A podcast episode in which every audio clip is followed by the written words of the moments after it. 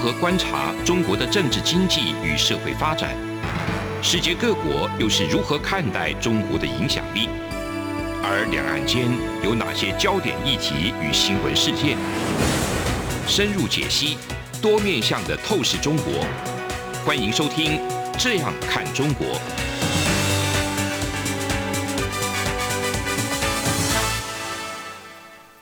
各位听众您好，我是主持人张振林。您现在收听的是中央广播电台《这样看中国》节目，张正霖时间。今天我们节目要谈几个热门事件哈，最近一些热门新闻话题等等，国际的瞩目的一些话题来看这个整个中国哈。那我们可以看到，像冬奥哈，冬季奥运的部分，二月四号就要在北京这边来做一个进行。那我们也注意到哦，就是说现在美日二加二的一个会谈，谈到所谓共同储备军火的一个进展等等，还有美国航母的一些近期的一个动态。那另外。这个国内新闻媒体哈，就比较多的一个讨论的一个是像这个艺人芳芳哦，谈说要中国教训小孩子，要教训台湾，把小孩子当教训，要赏两个巴掌，这个是非常匪夷所思的一个论调啊等等。还有最新的一个状态，我们看这个 NBA 球星之间的一些攻防，肯特哈跟那个姚明之间的一个对话也非常有意思啊，那都值得我们来。做一个探讨，那很高兴今天邀请到两位来宾哈，第一位是这个金门大学卢振峰卢老师，主持人各位听众大家好，台湾智库董思齐董老师。大家好，OK 好，那请教卢老师，这个一月七号的时候，看到美国跟日本二加二就外交跟国防部长的一个会谈里面。谈到一个东西非常有意思啊，就是说承诺哈，就是两边承诺要在呃增加美国跟日本的一个设施的一个联合，啊，来共同使用，并将致力加强这个日本自卫队在西南诸岛的一个力量哈。这个所谓的一个讲法，其实大家用白话文来讲的话，其实就是说要在这个日本西南边的岛哈，就是说像这个九州再延伸下来的 Okinawa 哦冲绳，还有一个与那国岛这边哈，因为这边已经接近台湾了嘛哈，那这边有一个一条岛链嘛，就是所谓以前的第一岛链的一个上半部，那这边的一个部分就是未来要设置所谓的。共同储备军火的一个设施哈等等，那这样的一个设施就非常的有意思。就是说，因为接太接近台湾，那可能也是未来呃一个战略上的一个思考。就是说，未来如果假设哈中国对台海发动战争的话，那美国跟日本要增援台湾的时候，那一些。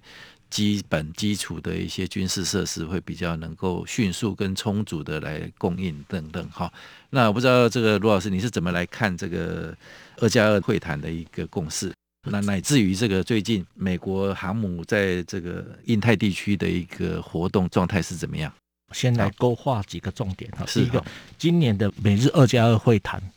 事实上是提前，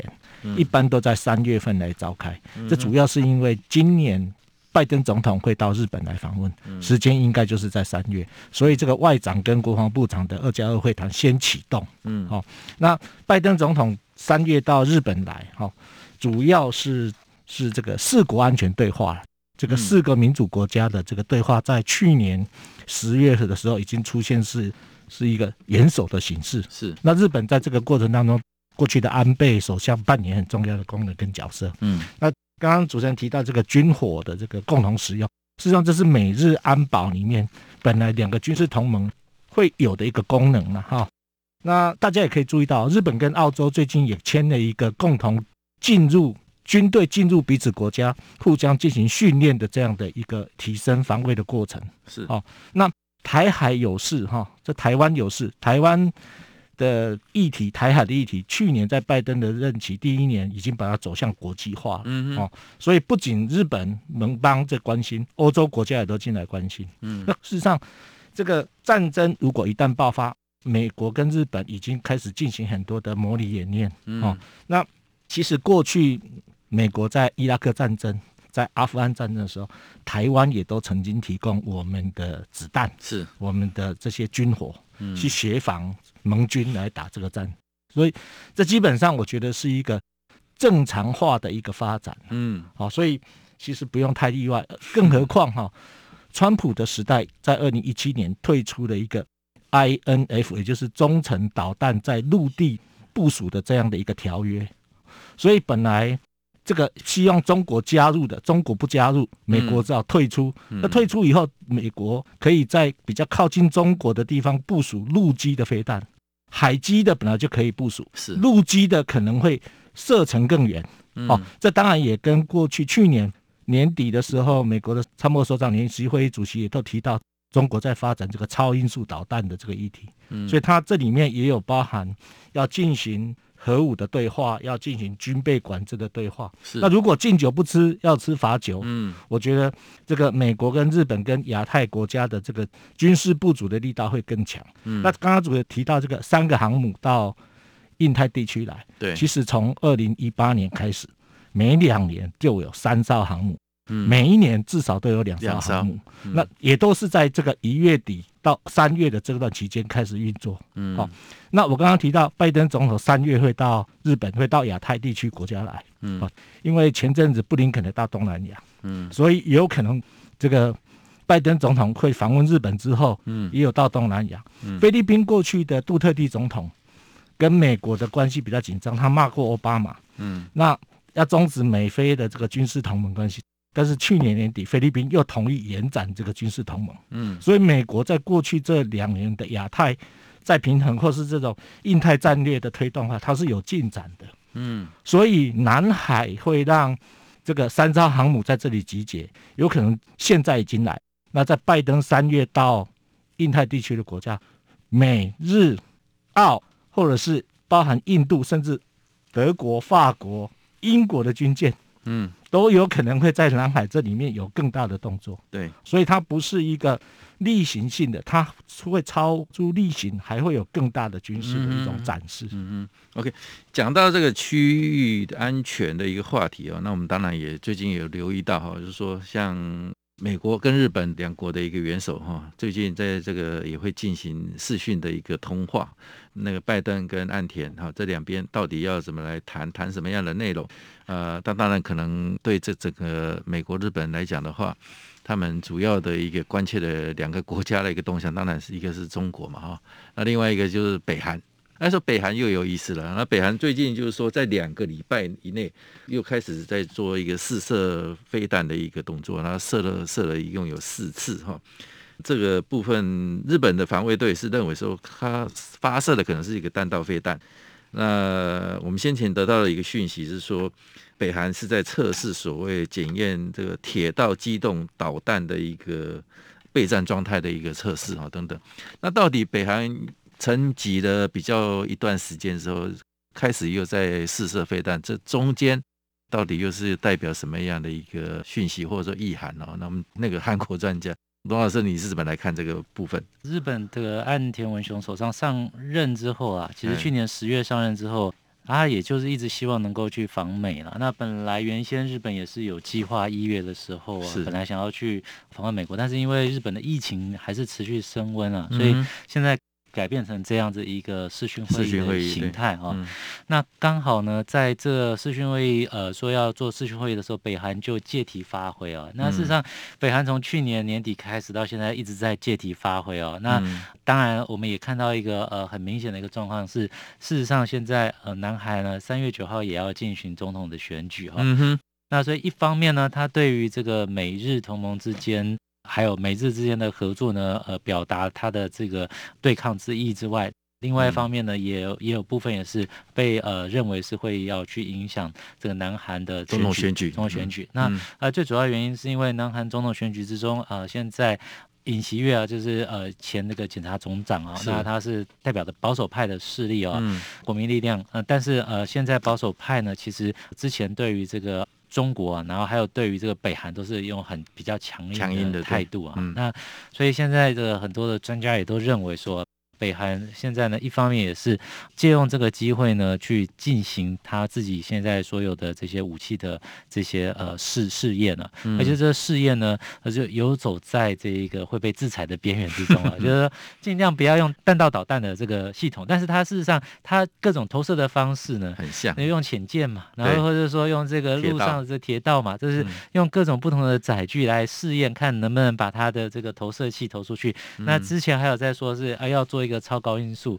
嗯、高音速的这个飞弹哦，这个试射哦。那所以他也是用这样的机会呢，那不断的在提醒这个国际社会呢，就是要注意这个北韩的需求，而且北韩的需求呢，最重要就是所谓的安全的需求。嗯、那安全的需求，当然呢，另外一方面也会连接到说。北韩现在也是希望它经济上能够发展，嗯，那所以回到一个前提哦，现在世界各国都有一个很重要的现象，大家都要先顾好自己国内的经济啊，是，而且我们现在也看到是说，因为通膨这个压力哦，这个是不断的上升哦，这主要的国家都饱受了通膨的这个影响啊，嗯，那生活上呢就是呃，这个钞票变薄了嘛，当然就是更辛苦，那一直没有受到这个外面这个援助的这一个北韩呢。想必是更加的难过哈。那在这个冬天的之际呢，所以当然我们可以看到说，北韩用这样的方式哦，来推动，希望国际注意到它。嗯、但是回过头来看呢，不只是美日之间的合作密切了。嗯、我们说三四五现在都非常的这个合作密切，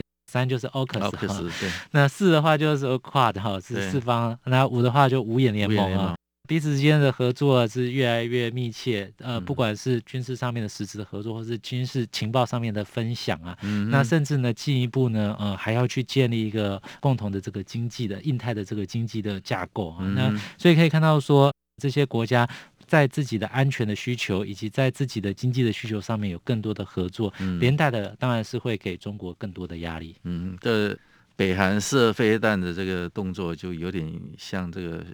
他们老大哥中国学习啊，就是说，当台湾过去一些比较重要的选举的时候啊，中国也是小动作非常的一个多，想要试图干扰这个台湾的选举。那北韩现在看起来哈，从董老师的一个分析，就是说他也试图去影响韩国的那个选举啊。那因为毕竟现在在野党的那个声势已经蛮不错的啊，那会不会变天啊？我 们还是做一个观察。不过通常。做这样的一个干扰，反而适得其反的效果，可能是性质还是蛮高的哦。那我们再继续看下去，节目进行到这里，先休息一下。这里是中央广播电台《这样看中国》节目，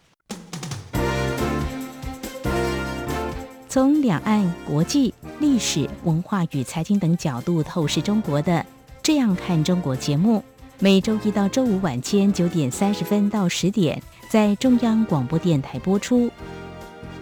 如果您对这样看中国节目有任何收听想法或意见，欢迎寄信到台北市北安路五十五号，也可以透过电子邮件的方式。节目有两个信箱：二零二零 at rti 点 org 点 tw，或是二零二零零二零三 news at gmail.com。再次谢谢听众朋友们的收听与支持，请持续锁定每周一到周五晚间九点三十分到十点播出的《这样看中国》节目。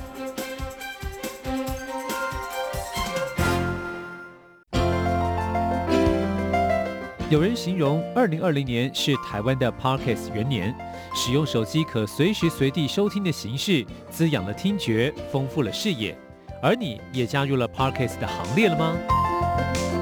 央广新闻部制播的众多精彩节目，陆续在各大 Podcast 平台上架，包括《早安台湾》、《两岸 ING》、《这样看中国》、张振霖时间、蔡明芳时间，还有《这样看香港》、舍之岂能藏乎？想跟你聊聊天，以及港式大排档节目，通通随点随听。欢迎透过 Sound 声浪平台搜寻央广节目名称，就可以收听到精彩的央广新闻节目。快拿起手机，让我们在 Podcast 平台相见。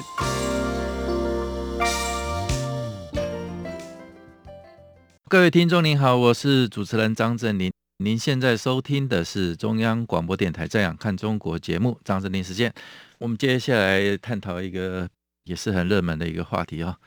中国接下来二月四号就要举办这个冬季奥运，那冬季奥运呢，这次举办了，跟那个日本先前去年举办这个奥运的时候的一个状态也是一样，然后那个问题蛮多的。但是碰到了一个层面又不太一样。日本因为主要是还是受因为所谓的国际的那个新冠肺炎的疫情的一个影响跟冲击哈比较大一点，最后也总算在各方哈很困难的一个条件之下，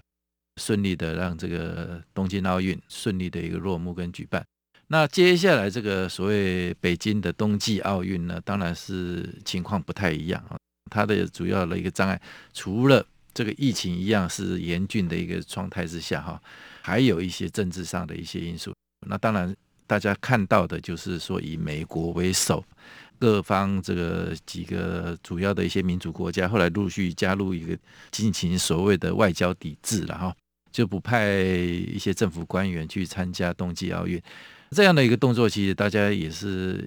看淡一点的话，大家说，啊，本来政治人物也不是奥运的一个主角。你来不来只是一个形式而已，但是从一个国际政治的一个角度来讲的话，因为你一个运动赛事，一个大型的赛事，总是脱不了一个政治嘛，政治人物也是会有一些啊要表演也好，或者说一些外交上的一些往来等等，所以这个政治跟运动也是有也很难去做一个分家。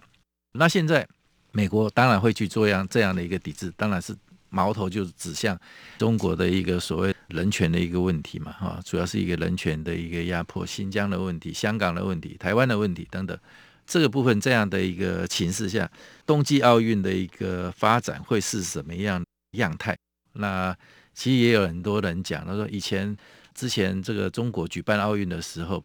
也有一种提供了一个所谓虚假的一个微笑给。全世界人来看，全世界有很多国家当初也是对中国举办奥运有所期待，然后说看能不能因为这样啊，那中国对全世界开了一个大门啊，那对人权的部分能有所改善。但是事实不是啊，反而更加严峻，或者说更加紧缩等等。陆老师你怎么看？拜登政府在一上任的第一天就宣布，中国是在新疆进行种族灭绝，嗯嗯，延续了川普的这样的一个指控。当然，现在的拜登政府事实上在二零零八年的夏天，就是北京举办夏季奥运会的时候，他们其实正在推动让奥巴马总统赢得白宫。嗯，好，所以是二十年后哈，就是说，其实民主党再次执政之后，对中国在人权问题上是有比较强硬的。那我看这一次的冬奥，基本上我觉得冬奥只是一个门槛。嗯，过了以后。美国还有西方国家对于中国的人权的议题，对于新疆的这个种族迫害，甚至是用这种电子监控的这种技术，哈，会变成全世界各国可能发展中国家在效仿的这个议题上，会有更大的发酵。嗯，那这一次的东京奥运会，刚刚主任特别提到，我觉得就是告诉大家，体育跟政治基本上是难以划开的。嗯哼，那四年前的。冬季奥运是在韩国的平昌，嗯哼，当时候的南北韩是共举统一起进来，没错。当时候美国是派副总统彭斯来参加开幕典礼，嗯，那这次美国还有英国、加拿大这些国家共同来外交杯葛，基本上只是不派这种高层的政府官员出席开闭幕典礼了。嗯哼，那去年东京这个夏季奥运是延后一年举行。嗯，事实上，拜登总统不是没有给北京机会哦。他当时只派他的第一夫人还有副总统的夫婿参加东京的开闭幕典礼。哦，所以当时如果中国在新疆的议题上有退让的话，嗯，我觉得贺锦丽。去年他是到东南亚，新加坡、菲律宾、越南走了一趟。那如果说中国在人权议题有改善的话，我觉得贺锦丽到北京出席这个冬季奥运的机会不是没有，就是中国错过了这个机会。嗯，当然也跟习近平没有办法去参加 G Seven 还有那个伦敦的气候变迁峰会也有关系。嗯哼，所以我觉得中国在农历的这个春运过后要办冬季奥运会。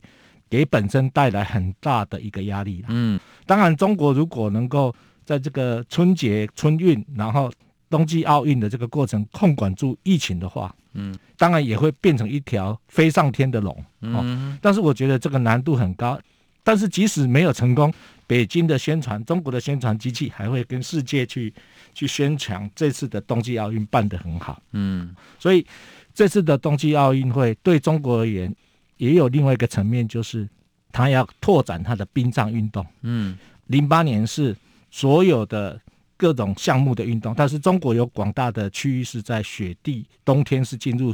雪地的，所以他要发展这样的一个商业的色彩。嗯嗯。哦，刚刚主持人特别提到这个 NBA 的球星，这个肯特去对抗姚明。对。哦，事实上，中国这两年的疫情已经让中国的职业篮球是停赛的。嗯嗯。但是台湾去年开始，台湾的篮球联盟有三个联盟共同在比赛。是。中国不是只有篮球停止。运作，它的足球有停止运作，嗯，所以其实要透过运动的国际赛事举办来开拓中国的这种运动的商业的产业，嗯，在这两年的疫情，其实对中国在这两个区块的这个发展造成很大的挫折，尤其习近平还是足球协会的主席，嗯哼，哦，他曾经在国际上露过一脚，去访问法国的时候 踢踢过足球，踢过足球，所以其实。这个冬季奥运哈，对中国的挑战以及对中国未来的这种运动商业化发展，其实我觉得是一个很大的问题。另外还有一个问题就是张高丽的问题，就是这个彭帅的问题。彭帅，对，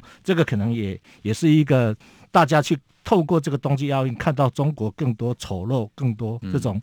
中国共产党不人道或是腐败的另外的一面。嗯哼，啊，那刚刚卢老师有替我们先讲了一个部分啊，就是说那个 NBA 球星呢，就是说除了东京奥运这一个运动赛事之外哈，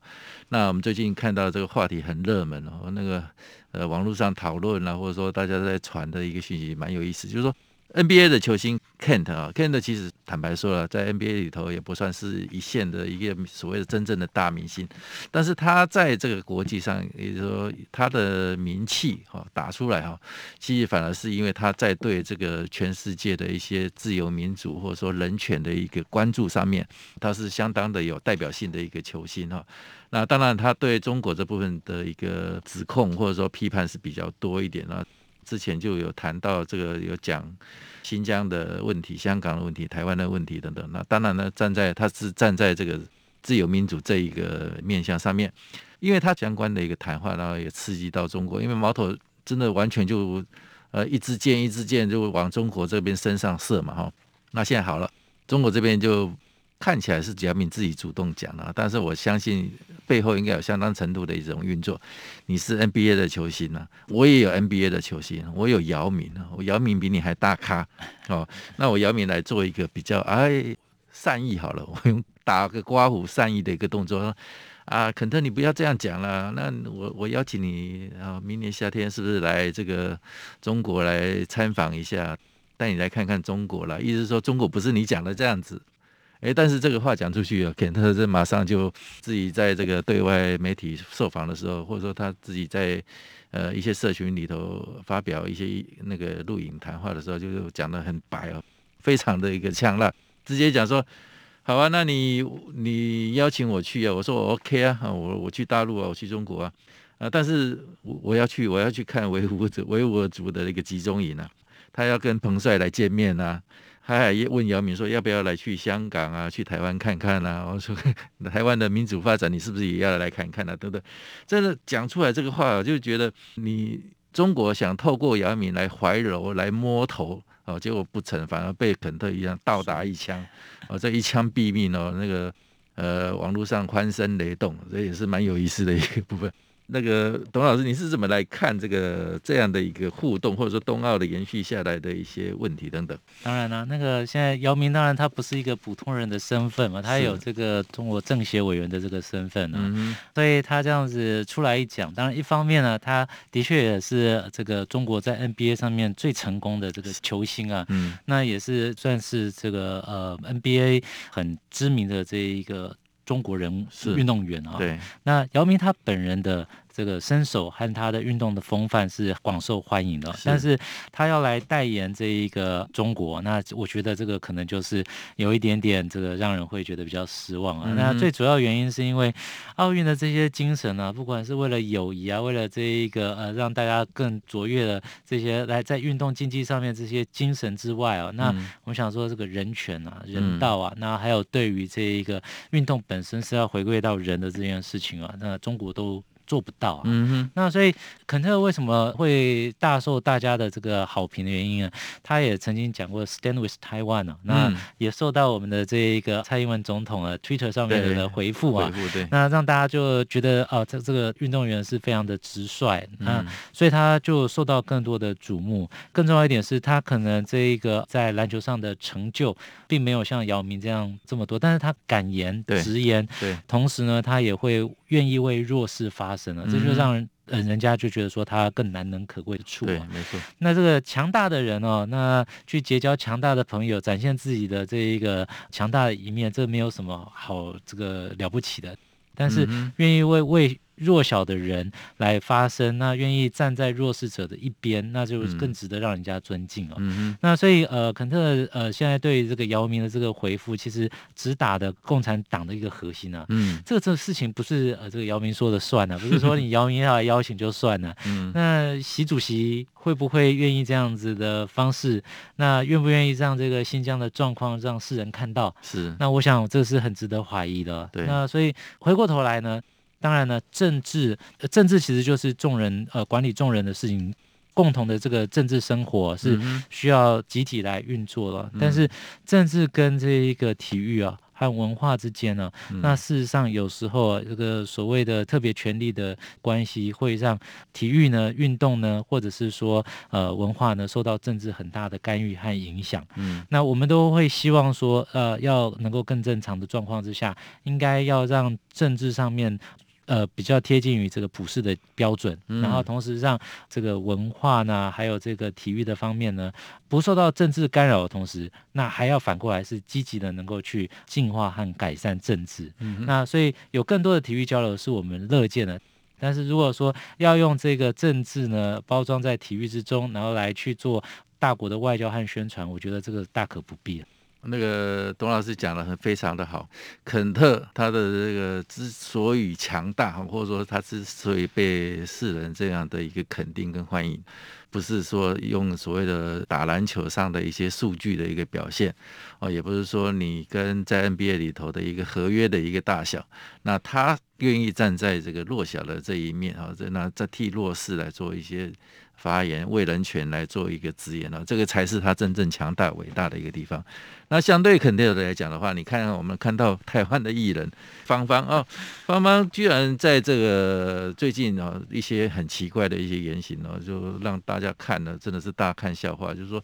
他先是领到所谓中国公民的一个身份证的影片啊，来来自豪，然后一天到晚又说接受访问的时候又说。台湾的执政者一天到晚说两岸要打仗，仗要怎么打？谁去打啊？不都是老百姓的孩子打吗？他说小孩子要讲道理啊，他把台湾当做小孩子，然后他鼓吹那个中国要去教训小孩子，然后真的不听话的时候、不讲理的时候，要打两巴掌才知道。这这种言论真的是匪夷所思啊！那这也是又又是一种活生生的一个例子。当然，活生生的例子在台湾的这个整个舆论社会的一个反应下，是血淋淋的给他掌了两个巴掌回去哦。所以芳芳